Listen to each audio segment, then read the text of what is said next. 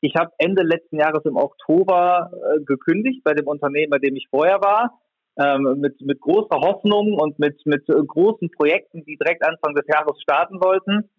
Und eine Woche später hat die Bundesregierung den zweiten Lockdown verhängt. Ah, ui, das ist, äh, ah, nee, das ist nicht so schlimm wie bei Köln und Düsseldorf, wenn man Essen und Düsseldorf verwechselt, oder? Ähm, Unternehmen, die uns halt überhaupt nicht kannten. Die dachten erstmal, okay, wieso ist ein Energieanbieter hier auf der Messe?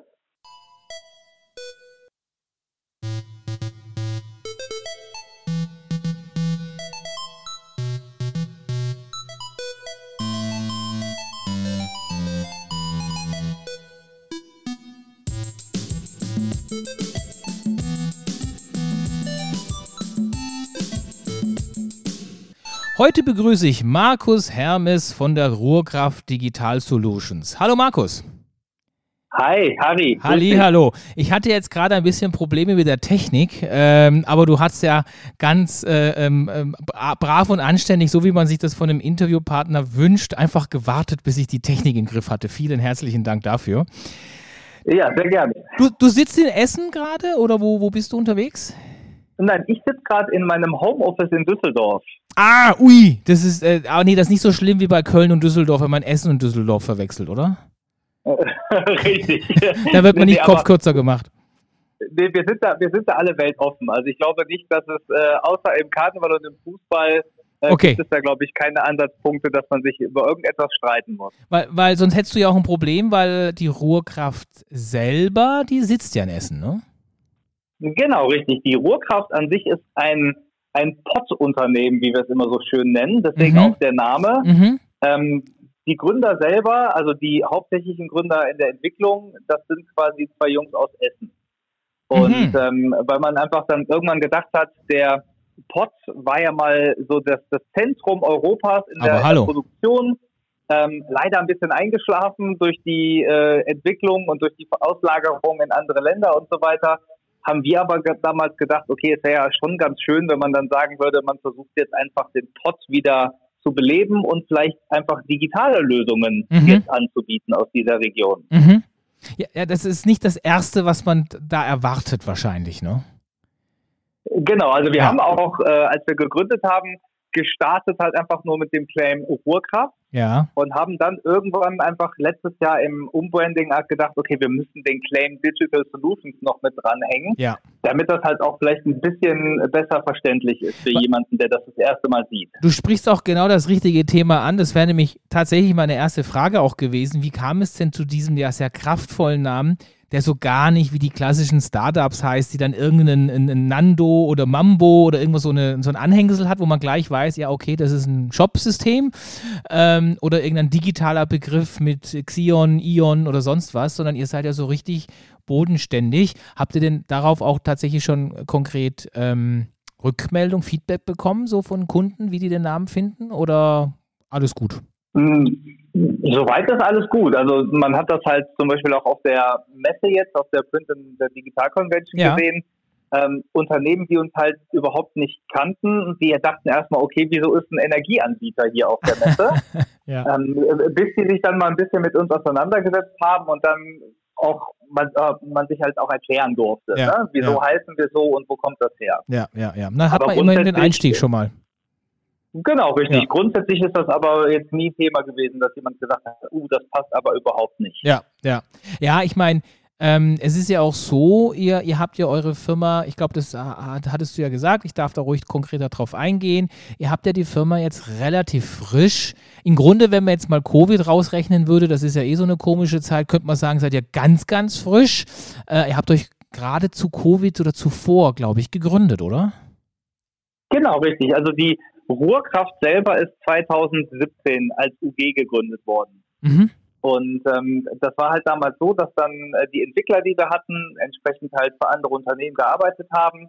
Und wir wollten das Ganze aber irgendwie unter eine Dachmarke bringen, da wir damals halt von einer äh, Agentur, bei der ich auch gearbeitet habe vorher, eine Lösung programmiert haben für Digital Signage. Mhm. So, und ähm, da es eigentlich noch keine Dachmarke quasi für uns gab, auch was die Abrechnung und sowas angeht, haben wir gedacht, komm, dann schmeißen wir eben eine, eine AG oder eine UG zusammen mhm. und äh, gucken, dass wir das dann irgendwie entsprechend äh, damit starten. Mhm. mhm. Ja, und Rechnung und, schreiben ähm, ist ja wichtig. Ist, das ist sehr wichtig. ne? Also man kann keinen Umsatz machen ohne Rechnung. Oh nein, das klappt so nicht. Ja.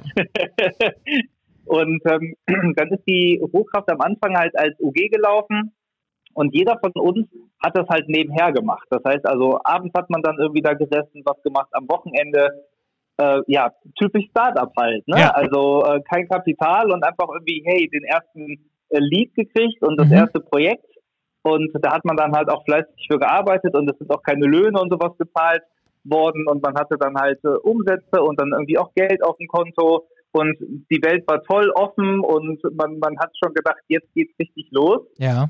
Und äh, ja, und das zog sich dann halt so, so ein bisschen. Ähm, und dann irgendwann haben wir quasi äh, letztes Jahr dann ähm, beschlossen, in, in Covid quasi zu sagen, okay, jetzt ist ja die Zeit gekommen, die Digitalisierung, die gerade überall in aller Munde war, mitzunehmen und wirklich voll einzusteigen. Mhm. Ähm, ihr seid ja, glaube ich, jetzt aber besteht ja nicht nur aus Gründern, ihr habt ja auch äh, Angestellte, ähm, fangt es langsam an, aber ich kann mir vorstellen, die Covid-Zeit hat uns, bevor wir jetzt auf das Thema Digital Signage, da gehen wir gleich noch tiefer drauf ein, was ist das, was macht ihr raffinierter als andere, da wollen wir die Leute auch noch ganz früh abholen, das sage ich jetzt schon mal vorweg, ich glaube, Digital Signage sollte man wirklich auch mal von der Pike auf kurz erklären, bevor wir da einsteigen. Frage ist aber, zu Covid-Zeiten war wahrscheinlich Digital Signage nicht gerade das Eis im Sommer, was man haben wollte, ne? Definitiv nicht. Also ähm, als wir letztes Jahr die Entscheidung getroffen haben, das war ähm, irgendwie so nach dem ersten Lockdown und als es dann im, im Sommer dann irgendwie die Zahlen wieder runtergingen mhm. und es dann hieß, jetzt geht's bergauf, jetzt gibt es auch irgendwann bald einen Impfstoff. Da haben wir dann halt für uns die Entscheidung getroffen zu sagen, okay, jetzt steigen wir voll ein, hatten halt auch schon gute Gespräche mit potenziellen Kunden, die sagten, super, wir müssen digitalisieren, wir haben das jetzt halt festgestellt während des ersten Lockdowns. Und äh, von mir persönlich aus kann ich nur sagen, ich habe Ende letzten Jahres im Oktober äh, gekündigt bei dem Unternehmen, bei dem ich vorher war, wow. ähm, mit, mit großer Hoffnung und mit, mit äh, großen Projekten, die direkt Anfang des Jahres starten wollten. Und eine Woche später hat die Bundesregierung den zweiten Lockdown verhängt. Ja. Ähm, das war ja dann im November. Und wir hatten natürlich dann das Problem, der zog sich immer länger und ging bis April. Mhm. Und alle Interessenten, die wir hatten, mit denen wir was aufsetzen wollten, haben uns direkt angerufen im November und gesagt, ey, wir brauchen da gar nicht anfangen, mhm. denn wir wissen gar nicht, wie sich das jetzt entwickelt. Und äh, Kohle haben wir auch nicht. Das heißt, jetzt ähm, ja, hat man halt natürlich erstmal eine sehr, sehr lange Durststrecke. Mhm. So, der, der Plan halt ab Januar durchzustarten, hat sich einfach dann irgendwie mal komplett auf April verschoben. Mhm. Ähm, und die Zeit haben wir natürlich genutzt. Also wir haben das ganze CI umge umgebaut und äh, uns eigentlich relativ gut positioniert für uns und auch einfach unsere Software noch weiterentwickelt. Aber ich sage jetzt mal, das, was ich auch mache, Sales und Marketing, ähm, Fokus auf Sales, das war nicht möglich, also kein mhm. bisschen. Ja, ja. Also jetzt sollte man vielleicht dann doch auch mal erklären, genau, warum macht das alles keinen Sinn. Digital Signage, ich sage ja auch mal so ganz laienhaft für die Leute da draußen, die das vielleicht noch nicht so gut kennen, ich nenne es ja auch ganz gerne einfach digitale Plakate. Ähm, ne, das hängt ja dann so, keine Ahnung, am Bahnhof, am Flughafen, wo früher Plakate hingen, hängen jetzt oft Bildschirme und da wird Kommunikation betrieben. Das heißt, ähm, ihr habt ein Tool, mit dem man diese Bildschirme interaktiv, bunt und äh, in Bewegung bespielen kann. Ist das so richtig beschrieben von mir? Genau, das ist absolut richtig beschrieben. Also wenn man jetzt einfach mal den Kern von Digital Signage zugrunde legt, dann ist es klassisch das digitale Poster, mhm. das man äh, hat. Das heißt, mhm. wir ersetzen, ich sage jetzt mal einen Posterrahmen ähm, mit einem Bildschirm. Mhm und können Inhalte darauf schicken. Genau das ist das, was Digital Signage im Kern macht. Mhm. Und wenn, wenn ihr das quasi aufbaut, ähm, jetzt habe ich mal so viel technisches Know-how im Kopf, dass ich mir denken kann, ja klar, Filme konnte ich ja schon immer abspielen lassen, klar, da muss ich so einen Film produzieren. Ähm, auf was für einer technischen Ebene ist das denn, was da abgespielt wird? Ähm, also die technische Ebene, was da abgespielt wird, das ist natürlich äh, super flexibel. Mhm. Ähm, wir empfehlen natürlich immer erstmal zu sagen, dadurch, dass man die Möglichkeit hat, mit einem digitalen Medium zu kommunizieren, das Bewegtbild natürlich erstmal der, der größte Treiber ist. Ja. Ähm, das sieht man auch in den ganzen Statistiken. Das heißt also, Digital Signage oder Bewegtbild in der Form ist halt einfach das, das mächtigste Medium, das einfach Aufmerksamkeit generiert. Alles, was sich irgendwie bewegt, da wird eher drauf geachtet als statische Dinge wie zum Beispiel ein Poster. Das ist noch unsere so, und, Evolution ähm, quasi, ne? Wenn, wenn, wenn irgendwie am, am Rand des Auges sich was bewegt, dann ist es entweder der böse Tiger, der mich auffrisst, ähm, oder ein Partner, den ich quasi haben möchte. Genau, das da ist ich hin. Flucht oder Angriff, genau. wie man so schön sagt. Ja, ne? ja. Richtig. Und äh, das ist einfach das, was das Medium super interessant macht grundsätzlich ist so ein System, wenn es gut aufgebaut ist, natürlich in der Lage, auch Bilder abzuspielen. Klar, das ist äh, relativ einfach. Dann Videos in sämtlichen Formaten. Ähm, aber was natürlich mittlerweile auch ein absoluter Treiber ist, ist natürlich, dass man halt HTML5 Animationen zum Beispiel reinnimmt oder Dateien mhm. grundsätzlich, mhm. um halt auch entsprechend äh, vor allem responsiv, das ist ja mittlerweile auch super wichtig, mhm. ähm, Inhalte abzuspielen, die halt zum Beispiel auch aus Datenbanksystemen kommen, Asset Management Systeme und so weiter, was, was halt dynamisch äh, Tim, auch ne? Genau, was mhm. alles mittlerweile so äh, entsprechend von großen Unternehmen halt benutzt wird, um Kommunikation zu betreiben dass man halt auch diese dynamischen Inhalte da quasi mit übernehmen kann. Okay, das heißt, ich stelle mir das so vor, ich, ich hole mir, angenommen, ich bin jetzt jemand, der hat äh, drei Apotheken und äh, ich möchte jetzt in jeder Apotheke so einen Bildschirm aufstellen draußen und werbe jetzt äh, zum einen, keine Ahnung, für einen Impfbooster, das geht wahrscheinlich nicht, aber ist egal, und äh, für Kopfschmerztabletten und für grippalen Infekt. Und ähm, dann stelle ich diesen Bildschirm rein. Ich brauche wahrscheinlich sowas wie einen PC. Auf, ne, der muss irgendwie einen WLAN-Zugriff haben. Ähm, aber was ist denn der Player? Auf was, was läuft das alles ab? Also unsere Software grundsätzlich ist, äh, besteht ja quasi, oder unser System besteht einmal aus einem äh, CMS, das ist ein webbasiertes System, das man über einen Browser aufrufen kann. Das ist so das, das Gehirn des Ganzen. Und dazu gibt es halt noch die Player-App. Und äh, wir haben halt einfach das ganze System auf äh, Android aufgesetzt. Ja. Ganz einfach, weil Android halt eine sehr kostengünstige Lösung ist. Im Vergleich zu Windows muss man nicht teure Lizenzen kaufen. Und man ist natürlich in der Auswahl der Hardware wesentlich flexibler, da super viele Systeme halt auf Android laufen.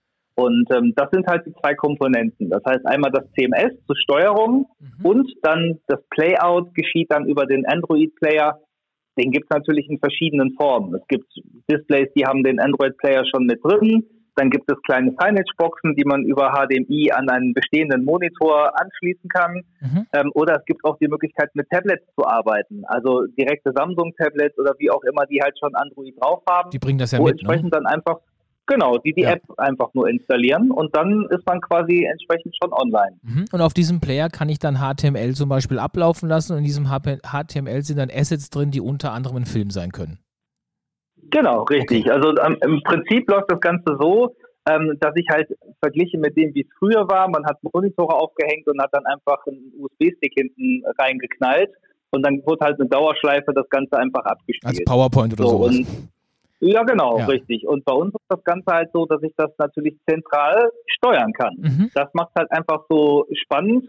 Ähm, dazu kommt natürlich noch, dass wir halt aufgrund der, der, ja, des Retail-Fokus, den wir haben, über unsere Software auch wirklich individuell sagen können, wo soll der Inhalt ausgespielt werden. Mhm. Denn wenn man jetzt einfach mal jetzt tiefer ins Marketing reingeht, und das ist ja quasi das, was wir machen, Retail Marketing, ähm, gibt es ja die klassische Customer Journey. Das mhm. bedeutet also die Reise des Kunden im, PO, oder im, im POS-Bereich. Und das fängt zum Beispiel im Schaufenster an, geht dann weiter zum POS selber und am Ende bei der Kasse und dann wieder zum Ausgang. Mhm. Und nicht überall will ich die gleiche Botschaft ausspielen, weil es sinnlos ist aus marketingtechnischer Sicht. Ist ja schade. Das heißt also auch, ne? in der genau, richtig. Genau. Die klassische Customer Journey versucht natürlich von außen nach innen zu arbeiten. Mhm. Das heißt, ich teasere den Kunden irgendwie übers Schaufenster an, versucht den in den Laden reinzukriegen. Und umso näher er an den POS kommt, umso detaillierter wird das Angebot, das ausgespielt wird. Mhm, mh. Ähm, es, ich stelle mir das ja auch so vor, jetzt hat man gerade den Apotheker, jetzt nehmen wir vielleicht äh, den Supermarkt oder wie auch immer, den Herrn Müller, der, der, der, dem Supermarkt gehört und der hat diese Bildschirme aufgestellt. Der rennt jetzt eben ja nicht von Bildschirm zu Bildschirm und spielt es dann mit einem äh, USB-Stick ein, sondern der sitzt dann zu Hause, hat einen Zugriff mit eurer Software und kann dann die einzelnen Bildschirme, wie auch immer, ID gesteuert, dann lenken und denen ganz bestimmte Sequenzen, digitale Poster, Plakate aufspielen. Genau, richtig. Okay. Im, im, Grund, Im Grundsatz läuft das so. Ähm, unser System versucht natürlich halt den größeren Markt abzudecken. Denn der Herr Müller wird ja vielleicht nicht einen Supermarkt haben, sondern er hat vielleicht fünf oder zehn oder 15 Supermärkte. Ah, der ist dann schon groß. Und das macht das halt, genau, aber das mhm. ist ja so, ich sage jetzt mal typisches Edeka-Prinzip. Mhm. Ähm, da gibt es dann quasi ähm, einen Inhaber, der hat dann halt seine fünf bis zehn Filialen irgendwie verteilt in dem ja. Stadtgebiet ja. ähm, und möchte das natürlich im Marketing steuern. Jawohl. So, und bei uns kann er halt jeden Standort äh, aufsetzen im System, kann den auch mit Eigenschaften vergeben. Das heißt also, wenn er zum Beispiel im einen Supermarkt eine Fischetheke hat, in dem anderen hat er sie nicht, also wo man zum Beispiel Fleisch zum Grillen kaufen kann, dann wird das entsprechend als Eigenschaft an dem Standort definiert. Der kriegt mhm. dann so eine Art Text, wo man dann sagt, hey, das ist jetzt hier die Wursttheke oder die Fleischtheke. Mhm. Und zusätzlich habe ich natürlich die Bildschirme. Mhm, so, und mhm. die können wir in unserem System an der Customer Journey aufstellen. Mhm. Das heißt also, jeder Bildschirm kriegt von uns ähm, die Information, wo bist du gerade in diesem Standort platziert. Und dann kann ich nachher, wenn ich diesen Loop, das heißt also quasi ähm, meine Playliste erstelle, kann ich die einzelnen Inhalte da reinziehen, in der Reihenfolge ändern kann aber jedem Inhalt auch noch sagen, du darfst nur ausgespielt werden, wenn der Standort die Eigenschaft Fleischtheke hat. Mhm. Und gleichzeitig darfst du nur ausgespielt werden an den Monitoren am Eingang und direkt am POS. Mhm, sehr spezifisch. So kann also, genau, so kann der Herr Müller also wirklich auch dafür sorgen, dass er mit einer Playliste auch die Inhalte nur dahin schickt, wo sie wirklich auch relevant sind. Mhm. Da gehen mir jetzt zwei Fragen durch den Kopf. Ähm, der, der Müller Edeka-Besitzer äh, mit seinen 15 Filialen, der ist schlau, der hat es verstanden, dass das Sinn macht, dass das modern ist, dass die Journey super ist, hat er alles verstanden. Jetzt stellen sich zwei Fragen für mich. Das eine ist, wie baut er jetzt diese Journey? Also tatsächlich faktisch, dass sie hübsch ist, schön aussieht, die Filmchen, die Bilder, irgendwie muss er das zusammenbasteln oder bauen. Wie, wer macht das, wie macht er das? Und das zweite ist, der hat zwar verstanden, dass das sinnvoll ist, aber der weiß vielleicht gar nicht, wie eine Journey funktioniert, worauf es da ankommt. Berät ihr die Kunden dann oder ist, sagt ihr, na, das ist dann die Schnittstelle zur Agentur? Wo, wo endet, wo fängt eure Dienstleistung an? Also wir selber sehen uns, und das ist halt auch der Grund, weswegen wir die Ruhrkraft gegründet haben, eher als der Partner für die kleinen und mittleren Unternehmen. Denn es gibt natürlich auch, ja. mit, also das, was wir machen, ist ja nicht neu. Das ist ja schon, ähm, viele sagen ein alter Hut, die aus der Branche kommen. Aber es gibt natürlich riesige Player. Mhm. Und die interessieren sich dann natürlich halt für den, für den Rewe, der dann halt irgendwie sagt, ich habe meine 3500 Filialen, die ich ja. damit ausstatten will der kleine Supermarkt oder der kleine Apotheker oder das, die neue Bistro-Kette, die irgendwie gegründet wurde und, äh, wurde und ihre fünf, sechs Standorte hat, die haben halt nicht den richtigen Zugang. Und ich glaube, da ist halt auch genau der Ansatz, wo die Rohkraft äh, erfolgreich sein kann und momentan halt auch einen sehr, sehr guten Weg eingeschlagen hat. Wir versuchen uns quasi als Komplettanbieter ähm, für Digital Signage aufzustellen. Mhm. Also wir haben also bei uns im Team, ich selber komme halt aus dem Retail-Marketing. Ich habe mit meiner mhm. alten Agentur große Retailer begleitet, die über 2600 Standorte hatten, kennen ah, also ja. quasi den großen Ansatz. Ähm, wir haben noch einen im Team, der selber halt auch ein bisschen mehr darauf fokussiert ist, zum Beispiel im Bereich Gastronomie unterwegs zu sein, der genau weiß, wo sind die Probleme in der Gastro. Ähm, und das ist einfach genau das, was uns, glaube ich, ausmacht wir wissen relativ gut von Anfang an das Projekt anzunehmen und dann zu sagen, okay, wo ist dein Painpoint, was möchtest du entsprechend bedienen und entwickeln dann komplette Konzepte. Und das hört nicht nur bei der Software dann am Ende auf, sondern wir machen halt auch entsprechend die Survey vorher, gucken uns die Standorte an, besprechen mit dem Partner, was wären interessante Touchpoints. Denn was wir nicht machen wollen, ist natürlich einfach nur wild Monitore verkaufen, mhm. ähm, sondern es muss wirklich sinnvoll sein. Es muss messbar nachher sein und das ist halt wirklich dann interessant, die Customer Journey halt entsprechend auch zu beobachten. Und dann organisieren wir auch den kompletten Rollout. Ah ja, schön. Das heißt, wir haben externe Partner, die ja. dann rumfahren und entsprechend die ganze Installation auch Genau, also das heißt, ihr bietet ja wirklich dann den, den Full Service an mit der, mit der Agenturleistung, wie die Customer Journey tatsächlich dann auszusehen hat, wie man da Psychologie mit einsetzen muss. Ähm, und ihr baut dann auch die, ich nenne es jetzt mal Templates, äh, die, die Plakate, die baut ihr oder baut die der Kunde oder wie, wo, wo kommen die her? Ja, das sind ja verschiedene Ansätze. Das eine ist, ähm, wenn es einen jemanden gibt, der relativ glücklich ist dort im Marketing, dann kann der natürlich sagen, er macht die Inhalte fertig. Auf der anderen Seite haben wir aber natürlich auch die Möglichkeit über einen Editor, den wir mit der Firma Genion zusammen aufgesetzt haben, oder die Firma Genion hat den Editor schon lange im Portfolio, die kennst du ja. Ich wollte gerade sagen, die kenne ähm, ich, glaube ich. und äh, mit denen haben wir eine wunderbare Kooperation. Mhm. Bedeutet also, man kann in unserem CMS über einen Knopfdruck den Genion-Editor öffnen. Okay. Und dort können dann von uns oder vom Kunden selber, das ist immer so ein bisschen abhängig davon, wie technisch die Menschen affin sind, mhm. kann man dann halt diese Vorlagen, die man vorher abstimmt, da ist das Logo, mhm. ähm, da kommt der Text hin, kann der Kunde das aufrufen und kann entsprechend einfach selber seine Produkte da reinziehen, kann seine Preise abändern, mhm. sodass also schon ein, ein Grundlayout entsprechend entsteht mit vordefinierten Animationen, dass einfach auch das Corporate Design eingehalten wird und dann kann er selber bei uns im System tagesaktuelle Angebote erstellen und kann die auch sofort ausspielen. Ah ja, okay. Das heißt, der Ansatz ist eben tatsächlich, dass da mit dem Editor und klar, den, den Editor von Genion kenne ich natürlich, ähm, dass man dann natürlich sagt, ah okay, dann kann er das auch selber, weil da das Prinzip ist ja, what you see is hopefully what you get.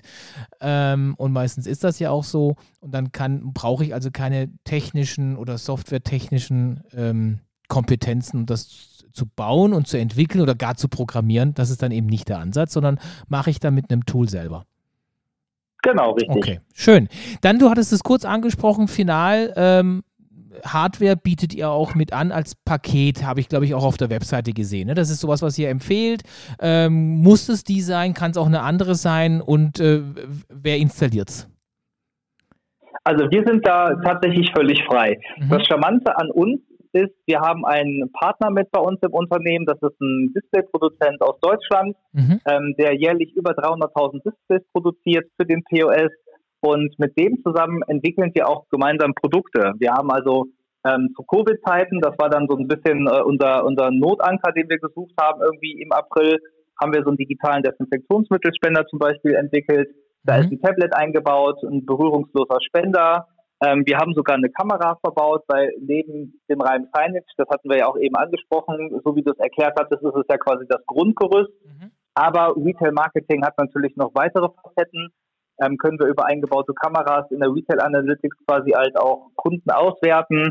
Und in diesem Spender haben wir damals eine Maskenwarnung eingebaut. Bedeutet also, ah. wenn ein Kunde oder Gast irgendwie ein Restaurant betreten hat oder einen Einkaufsladen, dann hat das Gerät automatisch erkannt, hey, du hast keine Maske an und hat eine Warnmeldung hochpoppen lassen. Mhm. Einfach nochmal, dass man so ein bisschen diese mhm. ähm, Hygienekonzepte, ja. der, die oder die auch, auch, vorgegeben wurden, dass die dadurch unterstützt wurden. Dass nicht der arme so, Tankwart und, ähm, immer rumbrüllen muss und sagen muss, bitte die Maske aufsetzen, der arme Kerl, ne? Genau, wir ja. haben also versucht, dem, dem Partner proaktiv etwas abzunehmen. Das ja. heißt einfach dieses ähm, hinstellen und nochmal daran erinnern, dass wir das auf jeden Fall halt auch über das System abbilden können. Ja. Denn das ist natürlich auch Teil der Automatisierung, den wir halt auch übernehmen wollen. Ja, ja, ja, ja. Ähm, dann ist es ja auch tatsächlich so, das habe ich jetzt auf der Webseite gesehen und aus den Vorgesprächen, wir kennen uns ja auch schon länger, weiß ich auch, ihr habt ja auch eine Funktion mit diesem Eye-Tracking. Was hat es denn damit auf ja. sich? Ähm, ja, Eye-Tracking ist ganz einfach, dass wir versuchen, und wir nennen es immer so schön, und das zieht auch bei den Leuten immer, wir versuchen den Offline-Cookie ein bisschen aufzubauen. Offline-Cookie, so mhm. Genau, als Wettbewerb zu den ganzen ähm, Online-Thematiken, die es gibt und auch dieses ganze Cookie-Tracking, Marketing-Aktivitäten, das versuchen wir so ein bisschen in den stationären Einzelhandel zu kriegen. Ja. Bedeutet also über die künstlichen Intelligenzen, die wir da programmiert haben, können wir halt verschiedene Features ausspielen. Das heißt also, wir können Kunden zählen, die vorbeilaufen. Wir können auch die Impressionen messen. Das heißt also, unsere Kamera macht dann, wie du auch schon gesagt hast, dieses Eye-Tracking, die verfolgt dann halt das, äh, den Blick des Kunden und wir messen damit zum Beispiel Impressionen. Heißt also, jeder Kunde oder jeder Mensch, der vorbeigegangen ist und länger als eine halbe Sekunde auf das Display schaut, wird von uns als Impression wahrgenommen. Ja. Das ist halt relativ wichtig, wenn man äh, im Bereich Werbevermarktung äh, arbeitet oder wenn man auch nachher natürlich davon spricht, wie viele Leute haben sich wirklich meine Inhalte angeguckt, um mhm. halt auch entsprechend wieder Vergleiche mit zum Beispiel Verkaufszahlen mhm. ähm, zu treffen. Mhm. Wenn mhm. ich also sehe, ich habe das System aufgestellt und ich sehe in meinem System, hey, ich habe in diesem einen Store auf einmal am Tag irgendwie 5000 Impressionen gehabt und die sind bei uns auch auf Clip-Ebene zugeordnet. Das heißt, ich kann also auch wirklich sehen, welcher Clip hat welche durchschnittliche Aufmerksamkeitszeit erhalten und dann kann ich wieder sehen, boah, ich habe auf einmal 8% mehr Produkte verkauft dann kann man das relativ gut kombinieren und kann halt sehen in den Vergleichen, dass das halt auch viel zum Beispiel mit dieser Technik zu tun hat, dass wir jetzt einfach gezielt Produkte bewerben. Mhm, mh. Und äh, weiter kann das System natürlich auch noch ähm, Menschen auswerten. Das heißt also, wir können natürlich das Geschlecht, das Alter und die Stimmung auswerten, wobei wir persönlich dann noch ein bisschen vorsichtig sind, denn das ist ja im, im DSGVO auch so eine rechtliche Grauzone, die es da noch gibt. Ja. Ähm, und vor allen Dingen muss man halt auch immer dran denken, das muss erstens dem Kunden schmecken. Möchte der das überhaupt? Kann der mit den Informationen nachher überhaupt was anfangen? Und am Ende ist es natürlich auch für den Endkonsumenten, für denjenigen, der den Laden betritt, wichtig, möchte er überhaupt so ausgespäht werden? Ich glaube, die ne? Antwort kenne ich meistens. genau, die ist in der Regel nein. Ja, und ja. deswegen versuchen wir halt erstmal den Ansatz zu fahren, wir ähm, messen die Kunden und wir messen die Attention Time. So, da werden keine persönlichen Daten erhoben, es gibt auch überhaupt keine Rückverfolgbarkeit. Und das ist halt auch einfach im, im Rahmen der DSGVO erlaubt. Mhm. Und ich glaube, für den Staat sollte das auch für die meisten Leute erstmal ausreichen, diese Erkenntnisse zu haben. Denn wie sagt man so schön, Daten sammeln kann jeder, die müssen ausgewertet und nachher wieder umgesetzt werden ähm, in Maßnahmen. Ja, also und große Datenbanken. Step Step. Genau, große Datenbanken sind nicht die Kunst, ne, sondern mit den Daten was anzufangen. Das ist dann die große Kunst. Richtig. Ähm, genau. Ihr geht ja relativ offen mit den Preisen um. Ähm, gehen wir wieder zu dem Apotheker, der stellt so drei Bildschirme auf. Oder von mir aus auch zu, zu dem Edeka-Menschen oder Rewe. Es gibt noch andere Supermärkte. Ähm, Metro, Kaufland, Real, dass die auch immer genannt wurden. Ähm, der stellt zehn Bildschirme auf. Mit, mit wie viel Euro ist man denn dann da, da dann dabei? Ja, das kommt jetzt natürlich immer wieder darauf an, was man haben will. Also grundsätzlich ist, ähm, fangen wir erstmal mit der Software an. Das ist der Kern von dem, was wir tun. Wir rechnen das Ganze in Player-Lizenzen ab. Mhm. Heißt also, jeder Player, der aufgestellt wird, und das ist für uns dann quasi jeder Monitor, hat halt einen Preis, der fängt im Monat bei 15 Euro an mhm. und ist dann natürlich mit uns verhandelbar. Also man rechnet meine, meine Bildschirme mit auf dann sind wir auch gerne bereit, da ähm, Rabatte zu lassen. Mhm. Aber ansonsten ist das erstmal so der, der monatliche Preis, weil mhm. wir über dieses Software-as-a-Service-Konzept mhm. natürlich versuchen wollen, unsere Entwicklungskosten, die jetzt tatsächlich sehr immens gewesen sind in den ja, letzten Jahren, sicher. auch irgendwie wieder quasi für uns äh, umzusetzen in, in Umsätze. Ja, klar. So, und wenn wir jetzt einfach mal dein Beispiel nehmen, weil ich bin dann auch gerne relativ konkret, ähm, wir fangen jetzt an mit einem Supermarkt, der kriegt jetzt zehn Monitore, dann bewegen wir uns wahrscheinlich im Bereich irgendwie zwischen 32 und 43 Zoll. Mhm. Ähm, das ist so die gängigste Größe, die man da anwendet. Ähm, dann geht man in den Bereich Signage-Monitore, die halt auch wirklich fünf Jahre über 24 Stunden laufen mhm. können. Das sind diese sogenannten 24-7-Monitore. Andere Anspruch. Ähm, ja. Genau, da liegt man im Bereich zwischen 350 und 450 Euro pro Monitor. Dazu kommt dann noch die passende Halterung, die liegt irgendwie bei 90 Euro. Das heißt also, jetzt mal grob über den Daumen gesagt, kostet 500 Euro kostet quasi ein Monitor. Dazu benötigt man noch diesen, diesen kleinen Android-Player, den man bei uns äh, kaufen kann. Der mhm. ist halt auch für den 24-7-Einsatz gedacht. Der kostet nochmal 150 Euro. Das heißt also 650 Euro ist man für die Hardware einmal los. Und dann geht es natürlich noch um die Installation. Und die bewegt sich halt pro Monitor, jetzt ohne Anfahrt und Abfahrt nochmal nee. ähm, speziell ja, ja. In, in, den Fokus zu rücken, ist man halt quasi nochmal eine Stunde arbeitslos. Ja. So, und ähm, das heißt also, wir haben so ein, so ein wunderschönes Konzept aufgestellt, halt auch zum Beispiel für äh, Friseure oder Restaurants, wo wir gesagt haben, zwei Monitore entsprechend installieren mit der ganzen Montage, mit allem drum und dran. Äh, für zwölf Monate schon als Vollpaket liegt man bei ungefähr 2000 Euro netto. Ah ja, und wie viele, für einen Monitor dann? Ah, nee, für die zwei. Monitore für die zwei Monitore, für genau. ein Jahr. Richtig. Inklusive genau. Software. Genau. Ja, Okay, ja, das, das, das kann man ja sehr gut kalkulieren dann für sich selber und weiß ja dann, wenn du das Beispiel Restaurant nimmst, wie viele Gäste muss ich im Monat quasi reinholen, um zumindest diese Kosten mal gedeckt zu haben. Das kann man ja relativ konkret jeder für sich dann kalkulieren. Genau, richtig. Absolut. Das heißt also, vom, vom Grundinvestment ist es tatsächlich überschaubar. Ja. Ähm, und wenn man dann auch noch einigermaßen klug ist und dann versucht, diese ganzen Fördermittel im Bereich Digitalisierung mhm. mitzunehmen, dann mhm. kostet einen das netto, wenn man jetzt den Cashflow betrachtet, eigentlich fast gar nichts, mhm. weil das zählt zum Bereich Digitalisierung und der wird momentan natürlich extrem auch vom Bund gefördert. Ja, ja, mhm, absolut, ja. Und, ähm, und dann kann man quasi, wenn man dann irgendwann feststellt, Mensch, ich habe mich vergrößert, ich will noch zwei weitere Monitore aufstellen, dann kann ich die Lizenz, was ich da bei euch habe, quasi erweitern, kriege zwei weitere äh, Monitore, Hardware, Lizenz dazu und kann dann quasi die nächsten befeuern.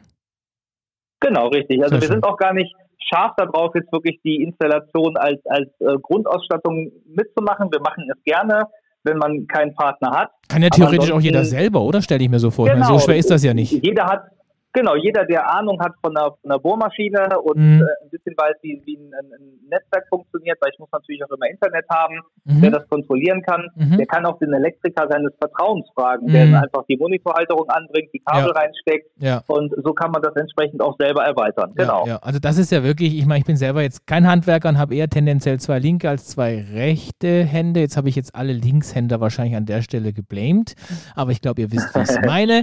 Ähm, und, und selbst ich würde mir das jetzt jetzt zutrauen, so einen Monitor aufzustellen und das vorhandene WLAN äh, zu benutzen und den da reinzuhängen, das glaube ich, ist jetzt nicht die ganz, ganz hohe Kunst. Ne? Genau, das heißt, ja. der Aufwand ist gar nicht so hoch. Ja, und wenn ja, man einfach mal überlegt, was man da halt wirklich als so Vorteile hat, und das ist ja das, was Signage in meinen Augen ausmacht. Das erste ist einfach, ich habe halt super kurze Reaktionszeiten. Ich kann, wenn ich in meinem Büro sitze und habe wieder meine zehn Supermärkte, kann ich, auch wenn ich diesen Editor dann benutze, innerhalb von fünf bis zehn Minuten eine neue Anzeige erstellen und kann die sofort live laufen lassen. Das ist der erste Vorteil. Das heißt, ich bin super schnell in der Zeit. Das zweite ist ganz einfach, ein statischer Posterrahmen bietet mir für eine gewisse Zeit ein Motiv an. Mhm. Und über Signage kann ich natürlich halt auch verschiedene Angebote ausspielen. Mhm. Denn wenn ich dann halt auch die Aufenthaltsdauer des Kunden mitnehme, die ja immer da ist, ob es jetzt im Supermarkt ist mit einem Schnitt 30 Minuten, in der Apotheke im Schnitt 4 Minuten, mhm. habe ich natürlich die Möglichkeit, verschiedene Angebote auszuspielen und kann somit natürlich einfach entsprechend meine Marketingkommunikation extrem skalieren. Und das ist halt einfach das, das Vorteilhafte an dem System. Ja, das, das Tolle ist ja, Markus, mich muss ja tatsächlich bei Digital Signage nicht überzeugen, wie du weißt, aus unserer Vergangenheit. Ich glaube da ja ganz, ganz fest dran.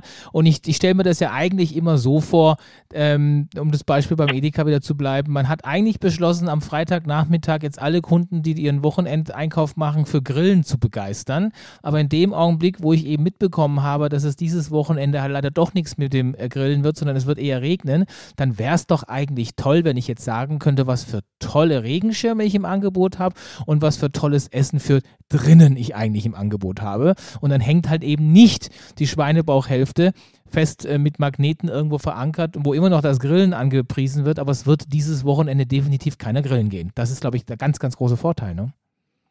Genau, das kann ich manuell machen, indem ich dann wirklich sehe, okay, jetzt haben wir schlechtes Wetter, wenn man jetzt aber mal davon ausgeht, dass dann entsprechend der Kunde mehrere Bereiche hat und zum Beispiel über NRW verteilt ist, heißt es ja noch lange nicht, dass wenn es jetzt zum Beispiel in, in Düsseldorf regnet, dass es dann irgendwie am, am nordlichen Ende, kurz ja. vor Osnabrück, ähm, dass dann da nicht vielleicht die Sonne scheint. Genau. So, und da kann man natürlich über so ein Signage-System, über Event-driven äh, Content halt auch ganz klar sagen, du darfst ausgespielt werden, wenn dort die Sonne scheint weil ich habe die Daten, ich weiß, wo der Standort ist, ich kenne die Postleitzahlen und wir greifen in unserem System halt auch viermal am Tag den Wetterbericht ab. Mhm. Dann kann man natürlich sagen, du darfst auch nur ausgespielt werden, wenn die Sonne scheint. Sehr schön. So, und das heißt, wir haben eine automatisierte Marketingkampagne. Sehr, sehr gut. Markus, ich kann dir nur ganz, ganz viel Erfolg wünschen. Ich kann mir stellen, vorstellen, dass das alles im Augenblick eine sehr heiße Phase ist. Das ist mit Sicherheit alles spannend. Ich weiß aber auch, es ist auch nicht immer alles nur spannend. Manchmal ist es auch ein bisschen ätzend. Man braucht Kunden, man muss Kunden erklären, wie toll das ist, was man da hat. Und leider versteht es nicht jeder. Deswegen toi, toi, toi. Wünsche euch da ganz, ganz viel Erfolg. Ähm, und ansonsten, glaube ich, bleibst du uns ja jetzt noch kurz erhalten, weil du ja, so lieb warst du ja gesagt hast, du würdest mit mir die Rubrik der News mitmachen. Habe ich das richtig verstanden? Auf jeden Fall, da bin Super. ich gerne dabei. Alles klar, dann hören wir uns gleich wieder. Zu den News. Was haben wir heute? Wir haben natürlich wie in letzter Zeit ständig ähm, auch wieder Facebook dabei. Diesmal geht es aber nicht um das Metaverse, sondern netzpolitik.org meldet, mit einer heimlichen Kooperation sollen die beiden Datenkonzerne dem freien Wettbewerb bei Online-Werbung geschadet haben. Ach, so lautet der Vorwurf von US-Justizbehörden gegen Google und Facebook. Die Klageschrift legt also nahe, dass Marktführer Google lieber gemeinsame Sache mit dem größten Konkurrenten machte, als einen offenen Wettbewerb auf dem Online-Werbemarkt zuzulassen. Also wenn ich das richtig verstanden habe, ist es so, dass sie gesagt haben, so wir zwei sind ja eh die ganz Großen und wenn wir uns die Preise abchecken, obwohl wir eigentlich Wettbewerber sind, dann lassen wir einfach keinen Dritten mehr rein. Das finden, also gerade du als Neugründer, da drehst du doch eigentlich einmal im Kreis, oder? Und denkst dir, was für eine Sch Ja, also ich meine, dadurch, dass ich ja so ein bisschen auch aus diesen, aus diesen Bereichen komme, ja. das ist jetzt für mich ehrlich gesagt nichts Neues. Ne? Also okay. ähm, jeder, der irgendwie mit, mit Google und Facebook zu tun hat, der weiß, dass das einfach Monopolisten sind mhm. ähm, auf ihrem Gebiet und dass man halt wirklich nicht mehr dran vorbeikommt. Mhm. Der, der Vorteil ist einfach, ich glaube, die Menschen, die das gegründet haben und die diese Konzerne leiten, die wissen, was WWW bedeutet. Ja. Ne? Das ist einfach das World Wide Web. Mhm. Wir sind also nicht beschränkt auf nationale Gesetze ähm, und können uns entsprechend durch teure Anwälte, die wir uns leisten können, jedes Schlupfloch suchen, mhm. um quasi für uns alles rauszuholen. Mhm. Ich habe jetzt auch gesehen, die Staatsanwaltschaft meint es ja ernst. Da geht es, glaube ich, um eine dreistellige Millionensumme. Glaubst du, A, das wird passieren und B, das wird was ändern? Ähm, die Frage ist ja, das, also ich sag mal, vom Geldbetrag her lachen die darüber. Ja, das ist so ein äh, Wochen, der Wochengewinn ist das dann, ne? Äh, genau, richtig. Ja. So. Und, und das können die wahrscheinlich sogar noch steuerlich absetzen, weil sie da relativ gute Steuerberater im Hintergrund haben. Ja. Ähm, ich, ich, glaube, das ist wieder einfach ein gesellschaftliches Thema, ja. wenn die Gesellschaft irgendwann mal für sich erkennt, dass ich ausgebeutet werde an bestimmten Punkten, dann kann die Gesellschaft den einfach einen Strick drehen. So und kann einfach sagen, okay, pass auf, Leute, das finden wir nicht gut. Man, man hat ja bei Facebook gesehen, auch in den letzten Jahren ähm, irgendwie mit den mit diesen Problemen, die sie da hatten, mit den Benutzerdaten und ja. so weiter. Ja. Auf einmal ist es wieder runtergegangen. Ja. Das große Problem, was ich halt einfach sehe, ist, dass der Mensch halt ein, ein Gewohnheitstier ist. Mhm. Und selbst wenn ich dann mal einen, einen Monat einen Boykott mache, man kommt dann nicht drum rum, irgendwann wieder sich Instagram ja. anzugucken, ja. ne, auf YouTube zu gehen und so weiter. Ja. Ähm, das heißt, das wird eine Phase sein und dann läuft es für die wieder in Ordnung. Aber ich hoffe natürlich, dass es dann halt auch äh, Medienwächter gibt und so weiter, die dann halt auch weiter drauf bleiben. Denn irgendwann, wenn sie dann das fünfte, sechste Mal den dreistelligen Millionenbetrag gezahlt haben, wird ja. denen auch klar werden, dass es so nicht weitergeht. Dass es so nicht gewollt ist. Also das mit diesem ganzen, äh, was tue ich nicht und tue ich doch, ist ja auch schwierig, weil es immer ein Tropfen auf dem heißen Stein ist. Also in meiner Bubble, die mache ich jetzt mal ein bisschen in diesem Pop Podcast auf, ist es ja so, ich verweigere mich ja so seit sieben, acht Jahren äh, bei Amazon einzukaufen, aus diversesten Gründen. Können wir, glaube ich, einen komplett eigenen Podcast drüber machen. Ähm, weil ich immer sagen will, man kann auch überleben, auch zu Covid-Zeiten ohne Amazon. Funktioniert wunderbar. Ähm, was nicht heißt, dass ich Online-Handel ablehne. Das ist wieder ein anderes anderes Thema. Ähm, aber ist es denn so, dass jemand wie du, der ja in dem Thema ist und war auch, und du sagtest ja, kenne ich mich ja auch durchaus aus, war mein Geschäft, bist du dann jemand, äh, wenn du den Facebook auch mal hier und da benutzt und da kommt eine Werbung und die passt halt dann auch mal, klickst du dann drauf oder schielst du hin und siehst, ah, okay, das ist der und der Hersteller, gehst halt dann in den Browser, gibst den ein und suchst den Artikel direkt, um einfach nur diesen, diese Impression und diesen Klick nicht zu ermöglichen. Machst du sowas oder sagst du, ach komm, drück drauf und go? Boah, das ist, das ist irgendwie tagesformabhängig. Ah, ja. Also mhm. grundsätzlich versuche ich auch bei Google, wenn ich irgendwas äh, eingetippt mhm. habe, mhm. Äh, niemals auf diese Anzeige zu klicken. Ist, ist schon komisch, ne? Möchte, Man hat dieses Gefühl. Genau, ich ne? möchte einfach nicht richtig, dass die diese, diese äh, Klickkohle mitnehmen, ja. sondern ich google oder ich gucke dann einfach, gehe dann weiter runter, dass ich dann wirklich die, die offenen Versionen finde, ja. die wirklich über Metadaten rausgesucht ja. wurden äh, über toll gebaute ähm, Seiten oder natürlich auch entsprechend dann über den berechtigten Traffic, der darüber läuft und dann die Bewertung einfach gut ist. Ähm, aber ich versuche das schon zu vermeiden. Auf der anderen Seite sehe ich es oft bei Facebook, wenn dann wirklich ein Produkt ist, das ich in dem Moment auf einmal total toll finde, dass ich dann da auch mal draufklicke. Mhm. So, ähm, aber in der Regel gucke ich mir das dann nur an, weil ich dann irgendwie denke, hey, das sieht spannend aus. Ich würde es aber niemals darüber kaufen. Ähm, aber auch da habe ich schon den Fehler gemacht, weil ich draufgeklickt habe. Das ist natürlich äh, das Blöde. ähm, ja, grundsätzlich bin ich da sehr skeptisch, aber wie gesagt, es gibt auch schwache Momente. Und das, das Internet vergisst nie. Richtig, das genau. ist einfach äh, der Fehler dahinter, ja. Spiegel.de berichtet, Erpresser sorgen für einen grauen Fleck auf der Corona-Landkarte. Auf der Corona-Deutschlandkarte des RKI fehlen seit Wochen Angaben aus dem Landkreis Ludwigslust-Parchim. Kriminelle, also Hacker, hatten Teile der Verwaltungsdaten verschlüsselt. Die Wiederherstellung wird dauern. Also, wenn es nicht so ernst wäre, fände ich es ja super lustig, was da passiert. Ähm, ich habe das gar nicht gemerkt auch. Ich habe diese RKI-Karte natürlich auch immer wieder angeguckt. Mir ist nie aufgefallen, dass da ein Landkreis einfach grau ist. Also es ist tatsächlich so, da hat man quasi in der Verwaltung ein bisschen geschlampert, wie auch immer. Da ist jetzt schön mal ein, ein Hacker reingekommen, ähm, Mailware oder was auch immer. Daten sind jetzt verschlüsselt worden. Jetzt können die ans RKI keine Inzidenzen und so weiter melden. Ähm, worauf ich da eigentlich gern hinaus wollte, ist, ich kenne das ja, wir beide, wir haben viel mit KMUs, klein mittelständische Unternehmen zu tun, ich, aber auch mit den großen Industriekonzernen. Da ist auch in den letzten Jahren eine Veränderung passiert.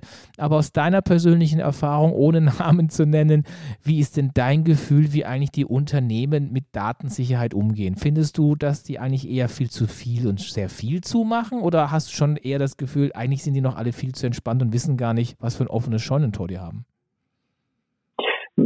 Also ähm, grundsätzlich glaube ich, dass die kleineren Unternehmen einfach nicht wirklich äh, viel Ahnung davon haben, was halt Datensicherheit oder Netzsicherheit bedeutet. Ja. Ähm, bis sie dann einmal angegriffen werden. Ähm, und dann ist halt einfach ein bisschen natürlich das Problem, dass man dann halt überreagiert und sich dann halt so extrem abschottet, abschottet dass man damit das, das eigene Arbeiten halt schwieriger macht. Ja. Ne? Also wenn ich irgendwann anfange zu sagen, äh, ich muss, um irgendwie meine E-Mails abzurufen oder auf irgendeinen Server zuzugreifen, mit, mit wirklich VPN-Tunnelverbindungen arbeiten, ähm, die halt wirklich super sicher sind, aber die man natürlich das normale, schnelle Arbeiten, und das hat man halt einfach in der, in der heutigen Zeit, wenn das dann dadurch erschwert wird, ähm, dann macht natürlich, dann hat man so ein bisschen diesen, diesen Twist einfach, was muss ich machen, ähm, um wirklich das Wichtige zu erreichen. Ne? Ja. Und ähm, da sehe ich halt einfach tatsächlich das Problem. Ich glaube, Mittelmaß ist okay. Auf der anderen Seite muss man natürlich auch sagen, und du kennst dich darin aus, ich kenne mich darin aus, ein guter Hacker, wenn der jemanden im Visier hat, dann kann ich mich eigentlich relativ gut schützen. Die finden immer irgendeine Trapdoor, um irgendwo reinzukommen und mir was kaputt zu machen. Ja. Und, ne? und, und da ist einfach, ich glaube, ein grundsätzliches Verständnis und, und eine grundsätzliche Sicherheit sollte man auf jeden Fall in seinem System haben. Ähm, aber ich finde nicht, dass man es halt grundsätzlich überstrapazieren sollte.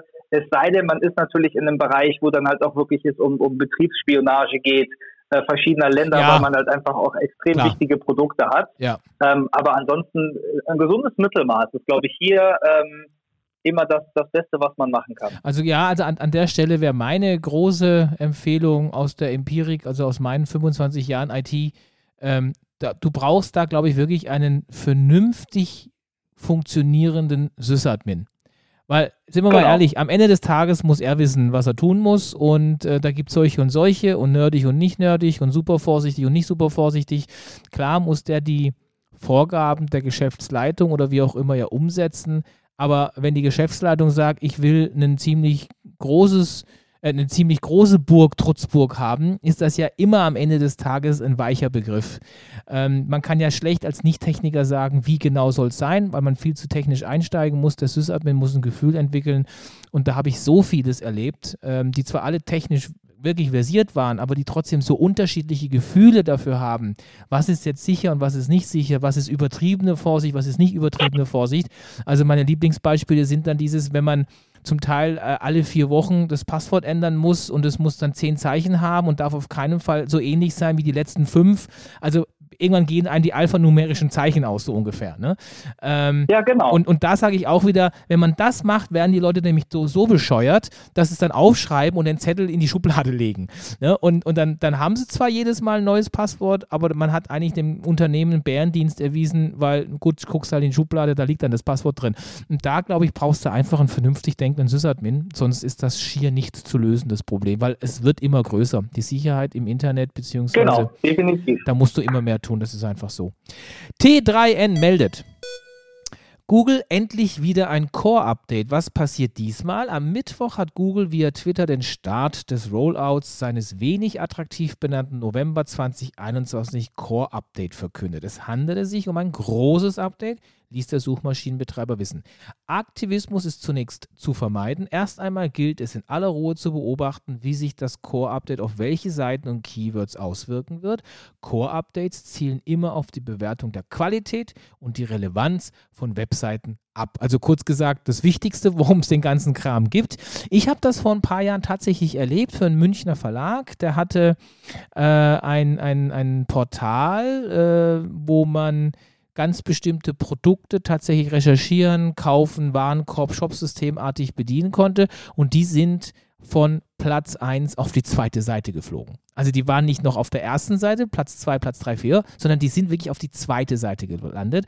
Und man weiß ja, die zweite Seite von Google, das ist bei unter 3%, wer sich das anguckt. Normalerweise bleibt man bei der ersten Seite der Suchergebnisse.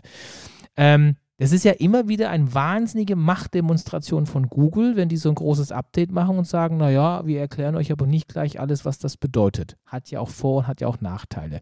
Hast du das schon mal erlebt, dass einem so komplett das ganze SEO um die Ohren geflogen ist, weil ein Update reinkam? Also ich, ich selber habe das in der Form noch nicht erlebt mhm. äh, mit einem Kunden, aber ich habe natürlich auch schon von, von anderen gehört, mhm. dass es so ist. Mhm. Ähm, ich meine, kommen wir wieder ja fast an, den, an den, das erste Thema. Zurück. Monopolist. Ähm, das genau, es ja. sind Monopolisten und obwohl sie mal angefangen haben mit einer, mit einer Suchmaschine, die den Leuten erleichtern soll, das Internet zu durchforsten, ja. verdienen die halt ihr Geld damit, ja. dass die Leute quasi Anzeigen schalten und ja. das auch teilweise nach Branche natürlich nicht unbedingt günstig ist. Ja. Ähm, ja, das ist einfach immer wieder so ein bisschen die, die äh, wie, wie ist das? Ich meine, das machen ja andere auch, Autobauer. Ja. ja. Die ändern auf einmal von Modell zu Modell auf einmal irgendwelche Zusammenbauteile mhm. ab, die eigentlich gar nicht geändert werden müssen, nur dass man vorhandene Ersatzteile nicht mhm. mehr benutzen kann für das ja. neue Modell. Sehr schönes Beispiel, ähm, ja. Ich, ich, glaube, das ist einfach eine Geschäftsstrategie und ähm, Jetzt kann man natürlich sagen, ja, das ist das für den, für den Verbraucher total blöd und das ist es auch. Aber am Ende sind wir doch mal ehrlich, ein Milliardenkonzern ist kein Milliardenkonzern geworden, indem er halt nicht auch seine harten Geschäftspraxen durchgesetzt hat. Du, du meinst, rein mit sozialen Projekten wird man nicht so groß. Mit Sicherheit nicht. ja, also es ist ja tatsächlich so, ich frage mich auch immer, ähm, wer hat überhaupt alles ein Interesse, dass das nicht so ist, weil ich meine, da in, verdient ja auch eine ganze Industrie dran. Ne? Also du musst ja dann auch Updates der Shopsysteme bauen, machen, verkaufen. Die SEO-Kollegen haben dann wieder was zu tun. Ähm, die Webagenturen haben wieder was zu tun. Ähm, an, am Ende des Tages profitieren natürlich sehr viele daran, wenn wieder so ein großes Update kommt und alle äh, wissen nicht mehr, wonach muss optimiert werden und was funktioniert und was funktioniert nicht. Und dann sind wir tatsächlich vielleicht auch ein, tja, wieder mal ein dramatisches Schlusswort, dass man sagt, wir haben alle das Problem, dass wir im Internet wahnsinnig faul geworden sind. Eigentlich macht das Internet uns ja alles leichter, per Klick und sonst wo bist du sofort da. Aber es ist diese The Winner Takes It All Mentalität. Ne? Also es mag ja drei Shops geben, die interessant sind, aber der eine gewinnt und man nimmt dann immer den einen. Es mag ja sein, dass es drei Suchmaschinen gibt, die auch funktionieren, aber man nimmt trotzdem immer nur den einen ähm, da erwischt man sich ja, glaube ich, selber auch dabei zu sagen, ich habe halt bei mobile.de mein Auto gekauft, da bleibe ich auch immer da und schaue gar nicht mehr woanders. Spürst du, merkst du das an ja. dir auch? Ähm, ich merke das, ich merk das an mir auch. Also ja. man, man, kennt sich ja dann irgendwann auch damit aus und mhm. dann weiß man, wie das Ganze funktioniert ja. und man kennt seine eigenen. Da habe ich einen Account äh, angelegt. Genau, richtig. Ja, ne? man, ja. man kann das einfach, das ist, man ist halt sehr, sehr bequem. Ja. Ähm, irgendwann kommt man aber dann doch mal in die Gelegenheit, dass man sagt, ich möchte mal vergleichen und wenn man dann auf einmal sieht, was es noch so gibt, ähm, dann ist man natürlich auch sehr gerne bereit, dann auch mal zu wechseln. Aber bis das erste Projekt nicht sauber durchgelaufen ist oder das Produkt nicht sauber angekommen ist, ja. hat man natürlich immer wieder ein bisschen Skepsis ja. dagegen. Aber man sollte, finde ich, tatsächlich das Internet ein bisschen mehr nutzen in der Form, äh, die es halt auch anbietet. Ja. Das heißt einfach wirklich dieses World Wide Web auch komplett zu nutzen und halt auch mal nach links und rechts zu schauen. Und auch mal den dritten ähm, Link bei Google benutzen, nicht immer nur die ersten zwei. Richtig, genau. Ja, ja, ne, genau. Ne, das ist halt wirklich eine, eine wichtige Thematik, aber ja. ähm, am Ende, der Mensch ist ein Gewohnheitstier und das Internet ist halt auch schnell. Ähm, und diese Schnelligkeit will man natürlich auch mitnehmen. Und ähm, wenn dann halt auch gewisse Seiten von der von der User Experience nicht sauber aufgebaut sind und ich komme da drauf und ich habe schon in den ersten 0,5 Sekunden das Gefühl, das ist total unübersichtlich und ich weiß nicht, wie ich draufklicken muss. Zack, ist die Seite schon wieder geschlossen ja. und ich bin doch wieder bei Amazon. So. Also, ich, also ich nicht, ja. aber ich weiß, was du meinst. Markus, vielen herzlichen Dank. Es ist schon langsam dunkel geworden. Ich würde sagen, wir beenden langsam unser Interview und unseren Newsbereich. Ich danke dir sehr. Es war sehr, sehr interessant. Ich hoffe, für dich war es auch einigermaßen kurzweilig. Ich habe Spaß gehabt, war echt schön. Sehr gut. Dann würde ich mich freuen, wenn ich dich bei anderer Gelegenheit wieder irgendwann neu und frisch wieder dazu einladen darf und du kannst uns dann auch wieder Neues erzählen und berichten. Das wäre sehr schön, wenn ich das darf. Sehr gerne. Und ähm, dann bleibt mir eigentlich nur noch äh, zu sagen, in Podcast-Welten soll mir ja nicht sagen, was für ein Tag und wie viel Uhr das ist, weil derjenige, der jetzt gerade zuhört, hat ja eine ganz andere Zeit. Es ist mir aber heute egal, weil es ist Freitagabend und wir dürfen jetzt ins Wochenende. Genau, jetzt gleich wird das, das kühle Bierchen aufgemacht und dann genieße ich äh, das Wochenende. Richtig. Hoch die Hände. Bis dann. Tschüss, Markus. ciao. Ciao, ciao. In dieser Episode behandeln wir in unserer Serie Agilität mit Scrum das Thema Charta oder auch Teamcharta. Wenn das hier jetzt nicht nur eine rein virtuelle Geschichte wäre mit diesem Podcast und äh, ich hätte jetzt Leute vor mir, jetzt in einem Seminar, wenn ich als Dozent unterwegs bin, würde ich jetzt mal fragen, wer von euch alles hat schon mit Scrum agil gearbeitet? Bitte die Hände hoch. Und dann würde ich fragen, wer von euch alles hat dann dabei mit einer Teamkarte gearbeitet? Ich glaube, da wären jetzt nicht mehr viele Hände übrig. Könnt ihr euch ja mal selber fragen, wie war das bei euch? Ähm, die Teamkarte wird sehr gerne unterschlagen. Das ist eigentlich schade, weil ich glaube, dass die Teamkarte ähm, ein sehr, sehr wichtiges Instrument ist. Und ich glaube das nicht nur, sondern aus der Empirik kann ich sagen, dass eine Teamkarte immer dann hilft, wie so oft bei solchen Regeln, wenn es eben kritisch wird. Ein Projekt, was sehr gut läuft, das wird nicht im Nachhinein eine Teamkarte vermissen, ganz sicher nicht. Ähm, was ist Sinn und Zweck einer Teamkarte? Sie soll im Grunde zunächst einmal aufstellen, welche Regeln gelten und wer gehört alles dazu. Das macht allein schon ähm, die, die Sache leichter, wenn ihr ein neues Teammitglied bekommt, dass es auf die Art und Weise sehr schnell versteht, worum geht es eigentlich, äh, beziehungsweise wie gestaltet ihr in diesem Projekt mit dieser Teamzusammenstellung, äh, wie behandelt ihr und wie interpretiert ihr eure Art des Scrums. Und dadurch, dass ein ganz entscheidender Punkt eben, der in diesem Dokument stehen sollte, die Produktvision ist, wird eigentlich daraus schon relativ schnell klar, dass eine Teamkarte tatsächlich zu jedem neuen Projekt aufgestellt werden sollte. Das ähm, weiß ich aus Erfahrung, machen tatsächlich sehr wenige. Es gibt dann sehr häufig eine Teamkarte für ein bestehendes Team oder für ein Unternehmen. Ähm, es wird aber nicht jedes Mal, wenn ein neues Projekt aufgesetzt wird, auch eine Teamkarte erstellt. Da würde ich sicherlich auch mit mir verhandeln lassen, wenn es eine generelle Teamkarte gibt, ob man dann auch noch zu jedem Projekt eine erstellen muss oder ob man nur daraus ein Derivat erstellt. Sicherlich diskussionswürdig.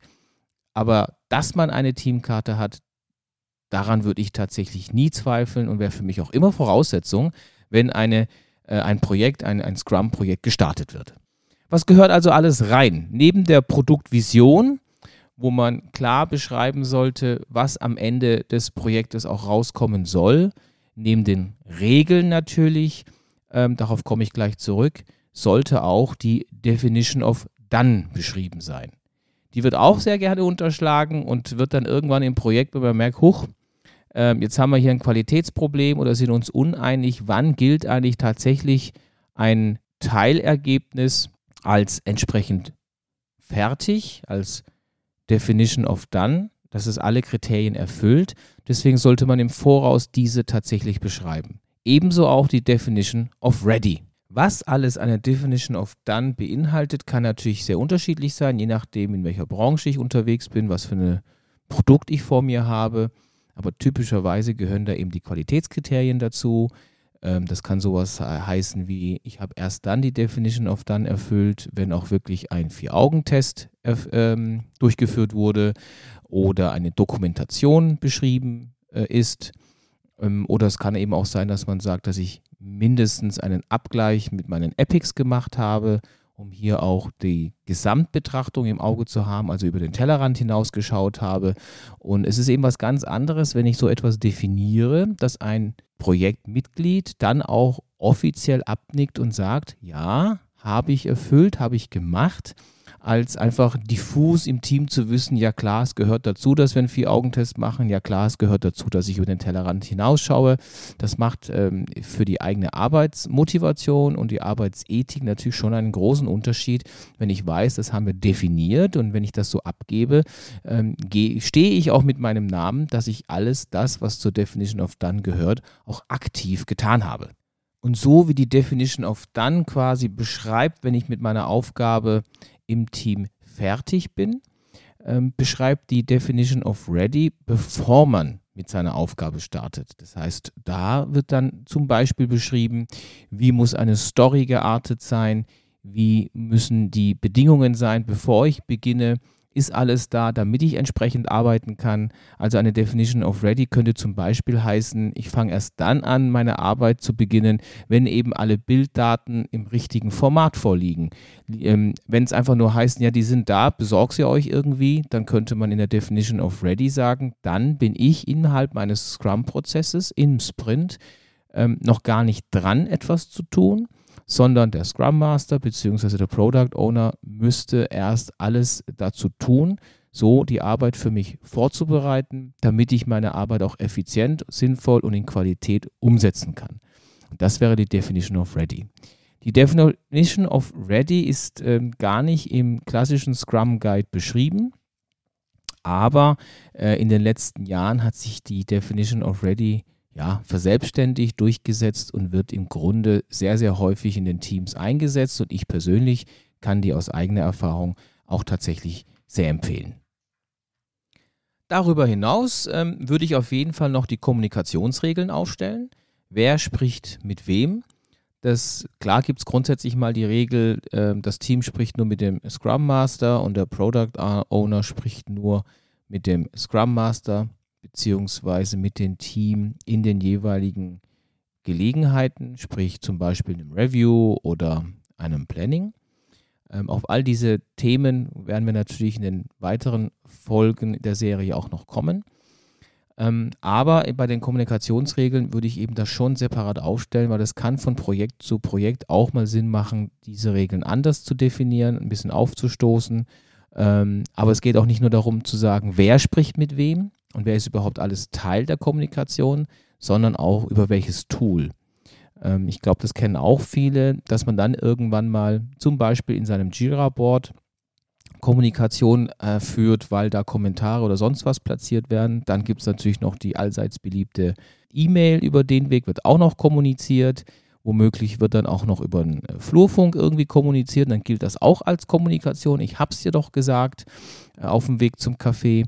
Und womöglich wird dann im Unternehmen auch noch irgendein anderes Tool eingesetzt, irgendein Chat-Tool, Skype, äh, hau mich tot. Um, und alles gilt dann als, habe ich dir doch gesagt. Und ähm, das genau sollte natürlich verhindert werden.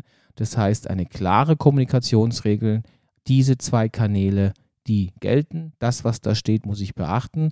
Wenn wir aber gesagt haben, dass eine E-Mail oder eben der Flurfunk zwar schön und nett ist, aber der gilt am Ende nicht verbindlich, ähm, dann würde ich zwar vielleicht das Gespräch beim Kaffee nicht vermeiden oder verhindern, aber zumindest muss allen Beteiligten klar sein, das, was wir hier besprochen haben, hat erst dann in unserem Scrum-Prozess eine Gültigkeit, wenn das auch nochmal zusammengefasst, was ja häufig auch sehr sinnvoll sein kann, haben wir uns missverstanden, ja, nein, nochmal zusammengefasst über einer der Kanäle kommuniziert wird, die auch im Rahmen der Teamkarte definiert wurden. Zu guter Letzt dann natürlich die Scrum-Parameter. Ah, das stimmt gar nicht. Ich habe noch zwei Punkte. Scrum-Parameter und Scrum-Werte. Die Scrum-Parameter, die sind im Grunde nochmal die Basis. Das heißt, habe ich Dailies? Wann habe ich die Dailies? Wie lange dauert ein Sprint? Wann habe ich die Reviews? Wen laden wir dazu ein? Machen wir eine Retrospektive? Natürlich machen wir eine. Wann machen wir die? Feste Termine setzen. All diese, sage ich mal, ganz, ganz fundamentalen Handwerkszeug, und die äh, Werkzeuge, so wollte ich es eigentlich sagen, die müssen dann im Scrum-Parameter beschrieben werden. Ähm, auch super selbstverständlich, aber muss auch einfach mal definiert sein. Und bei den Scrum-Werten hat man nochmal die Möglichkeit, darauf einzugehen, was dem Team eigentlich wichtig ist. Es geht eben auch darum, äh, Ziele zu erreichen, gemeinsam Ziele zu erreichen. Was ist einem wichtig, wie man miteinander umgeht, welche Qualitätskriterien werden weshalb, wieso erfüllt. Also da gerne auch nochmal über die Scrum-Werte sprechen und wenn das nur dazu dient, nochmal das Mindset aller Beteiligten entsprechend anzupassen. Deswegen bleibt Teamkata. Meine Empfehlung wäre, setzt auf jeden Fall eine Teamkata für das Unternehmen auf, für die Projektgruppe auf, setzt, wenn ihr die Zeit dazu habt, wenn ihr merkt, ihr kommt besser damit zurecht und die Projekte sind so unterschiedlich, dass es Sinn macht, setzt auch projektweise eine Teamkarte auf Da würde ich allerdings verstehen, wenn man sagt, das braucht es nicht. Äh, es reicht, wenn wir das im Team machen oder vielleicht einmal im Jahr machen und das dann immer wieder anpassen, agil. Aber ignoriert die Teamkarte nicht. Auch heute sage ich wieder vielen Dank für euer Zuhören. Wenn euch der Podcast gefallen hat dann bitte ich darum, lasst ein Abo da, kommentiert gerne, meldet euch bei uns und natürlich ganz wichtig, empfehlt uns weiter, damit Kollegen und andere auch von diesem Podcast erfahren, wenn ihr eben sagt, der bringt euch gegebenenfalls auch weiter. Ansonsten darf ich mich aber zunächst einmal und wir vom FMP uns in den Weihnachtsurlaub, aber nur der Podcast quasi in den Weihnachtsurlaub verabschieden. Wünschen euch alle eine gute, fröhliche Zeit. Bleibt gesund, impft euch, wenn das nicht schon passiert ist, boostert euch, wenn ihr dann könnt und dürft irgendwann. Und äh, wir hören uns dann im neuen Jahr, im Januar, hoffentlich in alte Frische. Tschüss.